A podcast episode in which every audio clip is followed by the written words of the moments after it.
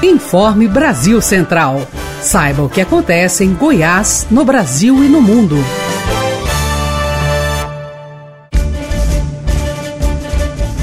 Olá, uma ótima noite de terça-feira para você que nos acompanha. Sou Guilherme Rigonato e você fica agora com as principais notícias produzidas pelas equipes da Agência Brasil Central. Secretaria da Segurança Pública de Goiás inaugura o Grupo Estadual de Repressão a Estupros. Túlio Isaac Filho. Com a presença do vice-governador, secretário de Segurança Pública e várias autoridades, o GERE, Grupo Estadual de Repressão a Estupros, foi inaugurado. Com os índices de criminalidade caindo cada dia mais aqui em Goiás, o secretário de Segurança enxerga o GERE como um grande parceiro para que esses números continuem diminuindo. O estado de Goiás tem a segurança pública como um dos pilares para o bem-estar do cidadão goiano. Com a criação do grupo de repressão a estupros, a pessoa que foi vítima desse crime vai poder contar com mais agilidade em todo o processo de investigação. Goiás bate recorde em janeiro na abertura de novas empresas. É o maior número mensal dos últimos cinco anos. Denise Parreira. A abertura de novas empresas bateu recorde em janeiro no estado. Foi o maior número nos últimos cinco anos. Dados da Junta Comercial apontam um registro de 2.774 novas empresas no primeiro mês do ano, contra 2.051 em janeiro de 2020. Em âmbito nacional, Goiás se destacou nos últimos quatro meses do ano passado como o estado mais rápido na abertura de negócios com tempo médio de um dia e duas horas. 98% dos empreendedores goianos estão à frente de micro e pequenas empresas. Pensando em atingir esse público, a Secretaria da Retomada realizou um webinar com palestras, orientações e relatos de experiências de sucesso durante a pandemia. O conteúdo pode ser acessado no canal da Universidade Estadual de Goiás no YouTube. Polícia Argentina investiga mais três pessoas por suposto homicídio culposo de Diego Maradona. Alair de Paula.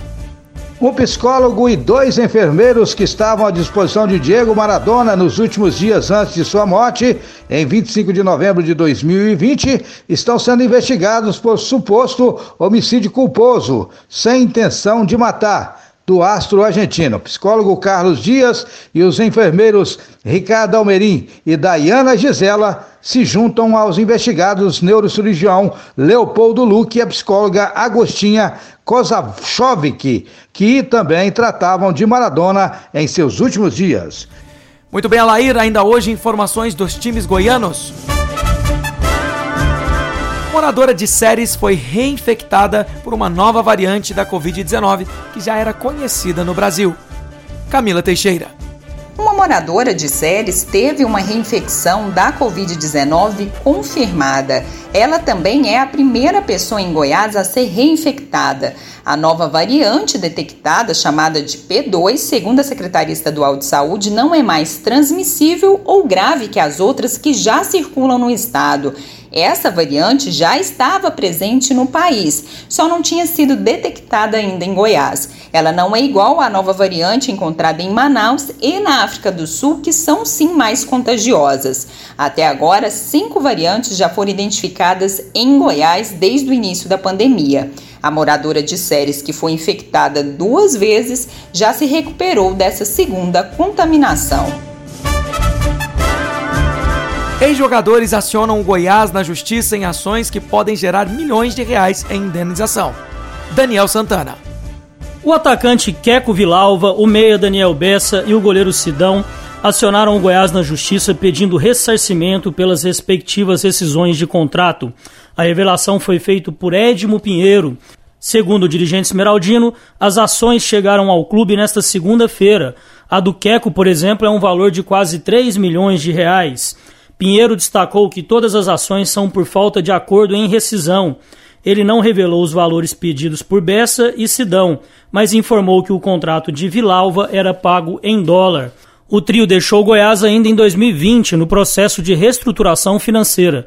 Vários outros atletas também foram dispensados, mas Pinheiro disse que todos os demais estão de acordo com o clube. Obrigado, Daniel. Daqui a pouco, informações do Atlético. A Assembleia Legislativa de Goiás aprova em primeira votação projeto do governo estadual que suspende o recesso do período de carnaval. Leandra Matos. Foram 19 votos a favor dos dois projetos que suspendem o feriado de carnaval e dois contrários. As matérias foram aprovadas nesta terça-feira em primeira votação na Assembleia Legislativa de Goiás. A iniciativa do governo de suspender o feriado de carnaval em 2021 pretende impedir as aglomerações e, consequentemente, conter o avanço da Covid-19 no estado. Caso o projeto seja aprovado nesta quarta-feira em segunda votação e depois sancionado pelo governador, os servidores públicos vão trabalhar normalmente na terça-feira de carnaval e não vão ter ponto facultativo. Vale lembrar que a data não é considerada feriado nacional. Atlético prepara time titular para enfrentar o Anápolis pelo Goianão. Rupert Nickerson. O Atlético vai enfrentar o Anápolis esta quarta-feira no estádio Antônio Scioli pela fase quartas e final do Campeonato Goiano. O técnico Marcelo Cabo vai contar com força máxima. Jogadores que estão disputando a Série A do Campeonato Brasileiro. Time rubro-negro busca chegar a mais uma decisão do Campeonato Goiano. Muito bem, Rupert, logo mais informações do Vila. Petrobras anuncia novos aumentos nos preços dos combustíveis e do gás de cozinha. Pedro Henrique Rabelo. O consumidor vai sofrer ainda mais com aumentos de preços nos próximos dias. Isso porque a Petrobras aumentou novamente o custo dos combustíveis na última segunda. Assim, os valores já estão sendo reajustados. A gasolina, que já acumula o seu quarto aumento só em 2021, terá um acréscimo de 8,2% no litro, podendo ser encontrado a R$ 5,21. O diesel, por sua vez, aumenta 6,2%, enquanto o gás de cozinha recebe aí uma valorização de 5,1% e poderá custar cerca de 100 reais nas revendedoras. Técnico Márcio Fernandes garante que Vila Nova não terá força máxima no jogo contra o Jaraguá. Thaís Freitas. Classificado em sexto lugar entre os oito times que avançaram no estadual, o Tigrão faz jogo único das quartas de final nesta quinta, fora de casa contra o Jaraguá. Jaraguá e Vila Nova se enfrentarão às três e meia da tarde no estádio Amintas de Freitas, em Jaraguá. Um empate leva a decisão para os pênaltis. Quem vencer avança para a semifinal. Segundo o técnico Márcio Fernandes, o confronto das quartas de final do Goianão vale muito para o Vila e ele vai escalar o que tem de melhor em Jaraguá. Segundo ele, alterações só serão feitas de acordo com o nível de desgaste dos atletas e só não vai ser relacionado quem não estiver 100% fisicamente. O Informe Brasil Central é um projeto realizado pela ABC, unindo pela primeira vez toda a força de informação da RBC FM, Rádio Brasil Central AM, TBC e ABC Digital. Ficamos por aqui. Até a próxima.